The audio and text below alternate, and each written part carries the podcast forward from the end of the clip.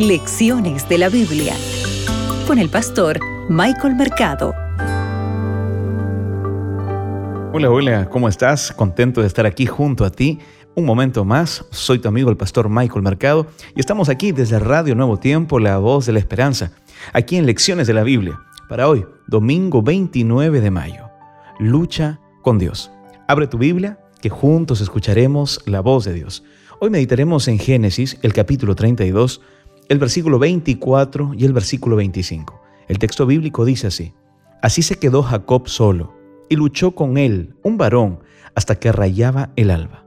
Cuando el hombre vio que no podía con él, tocó en el sitio del encaje de su muslo, y se descoyuntó el muslo de Jacob, mientras con él luchaba. Amigo, Jacob está comprensiblemente angustiado por lo que estaba sucediendo.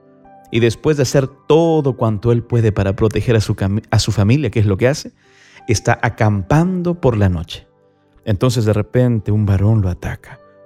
Este es un término que puede tener connotaciones especiales. ¿Sabes? Aquí se está presentando algo divino. Es la presencia divina.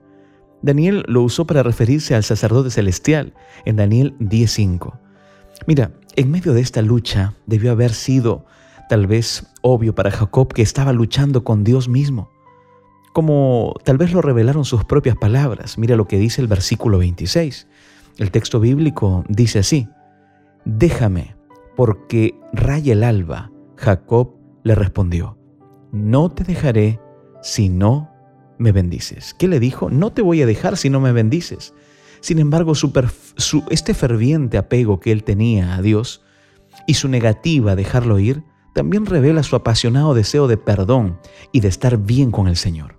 Ya te ha pasado tal vez en algún momento que sientes que le fallaste a Dios y que necesitas perdón de parte de Él. Y tú tal vez estás orando, ¿verdad? Hasta el momento en que tú sientas realmente esa paz en tu mente, en tu corazón. No está mal que tú también tengas esta misma pasión, que tú seas persistente, que tú seas perseverante en orar en esta lucha con Dios. Yo quiero hacerte una pregunta. ¿Cuál ha sido tu experiencia en lo que respecta a la lucha con Dios? ¿Y qué significa hacer eso? ¿Y por qué a veces es importante que tengamos este tipo de experiencias?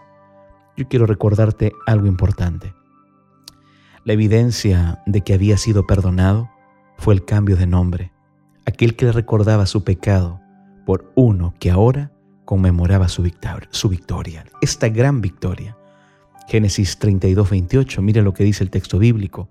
No se dirá más tu nombre Jacob, que significaba el suplantador, sino Israel, porque has luchado con Dios y con los hombres y has vencido. ¿Sabes? Dios también quiere otorgarte perdón. Dios también en este momento quiere otorgarte esta oportunidad.